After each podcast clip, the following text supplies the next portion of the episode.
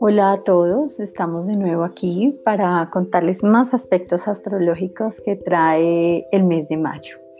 Ayer les estuvimos haciendo la entrega sobre Saturno retrógrado y hoy les estaremos hablando sobre Júpiter retrógrado, que comienza esta fase de retrogradación durante el mes de mayo, exactamente el 15 de mayo, y vuelve a salir de retrogradación el 14 de septiembre. Como lo habíamos dicho ayer, les vamos a contar un poquito sobre el planeta. El signo ya lo habíamos visto, oigan los demás podcasts para que lo tengan más presente. Júpiter hace parte de los planetas em, que no se incluyen dentro de los personales, pero que tampoco hace parte de los transpersonales porque su tránsito dura aproximadamente 12 meses en cada signo. Sin embargo, Júpiter en la mitología está representado por Zeus, el dios del Olimpo, y psicológicamente es esa idea que buscamos de crecer. Es decir, esta forma de pensamiento está dada por el avanzar, por la expansión, por la confianza y la fe lo que queremos hacer y lo que queremos mejorar y desarrollar. Son esos ideales y creencias que tenemos de que hay algo superior que nos guía y nos lleva a esa meta un Júpiter bien aspectado. Nos habla de sabiduría, nos habla de positivismo, generosidad, muchos conocimientos mm, filosóficos y profundos, porque es una mente profunda. Eh, se le asocia un poquito al Sol, porque es el dios del Olimpo, ¿no? Es el astro rey. Y bueno, tiene una capacidad de disfrute y de gozarse la vida como ningún otro. Es Júpiter, eh, asociado a Sagitario, que es aventurero, eh, el de los estudios universitarios, el de mm, los viajes para aprender algo diferente en la vida o para cambiar algo que consideramos que era un dogma y que podemos aprender a través de nuevas filosofías. Cuando Júpiter, retrograda, eh, pues nos ayuda un poquito a bajarle la intensidad a este 2020, que ya, como lo hemos hablado en otros podcasts, ya sabemos cómo comenzó. Y como el avance de Júpiter se da casi durante los primeros cuatro meses del año, pues a estas alturas ya está en el grado 27 de Capricornio, que significa que si hoy terminara y no tuviera una retrogradación, fácilmente ya pasaría al signo de Acuario. Sin embargo, esa retrogradación nos mm, lleva a ver de nuevo esos planes de expansión que estamos tratando de vivir relacionados con Capricornio, un signo de mucha estructura, algo que a lo que le damos forma.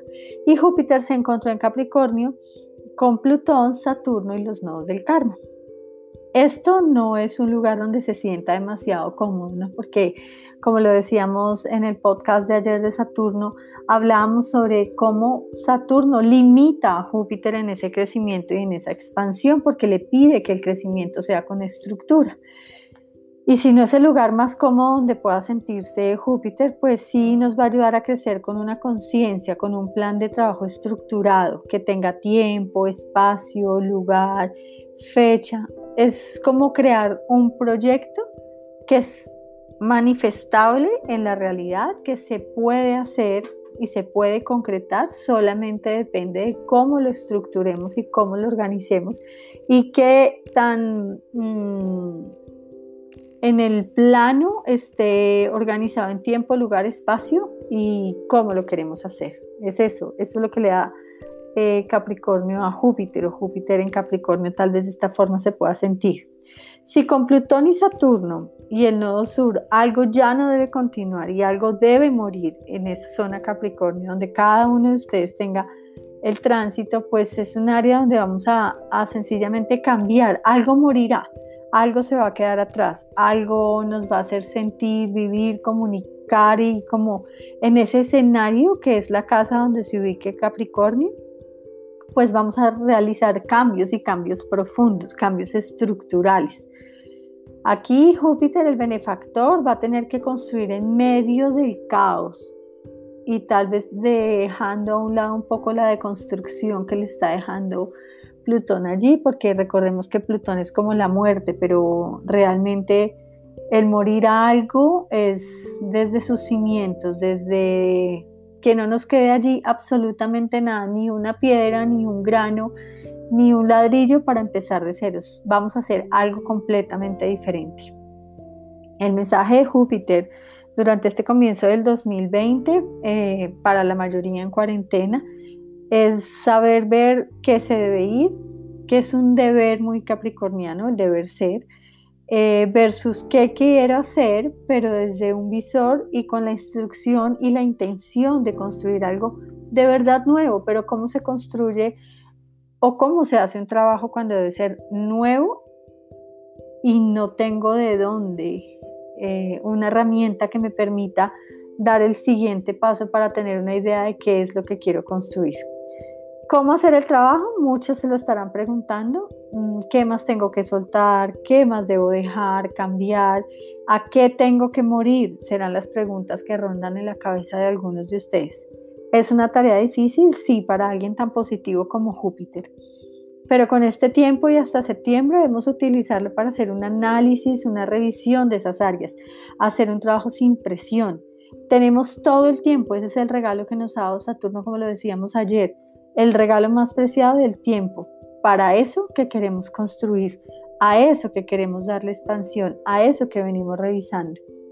Y al estar todos los grandes en retrogradación, pues sencillamente saldrá la presión que venimos sintiendo por construir eso nuevo o a qué me voy a dedicar en los próximos días. Eh, este es un tiempo de reflexión, es un tiempo para que lo aprovechemos, para entender de verdad que ya no tenemos presión encima, que podemos hacer las cosas de una forma diferente porque el tiempo lo tenemos para eso, lo tenemos para ir hacia adelante. Pero recordemos todo aquello a lo que tenemos que hacerle una evaluación y qué se debe quedar atrás, qué no funciona ya, cómo lo debemos trabajar. Esa es la invitación que les hacemos desde Astro Juno Love Síganos en nuestras redes sociales, Instagram, arroba astrojuno.love, Facebook, astrojunolove y YouTube como astrojunolove. Para nosotros es un gusto poder compartir esta información con ustedes. Compártanla también con quien crea que la debe usar para su beneficio propio. Gracias.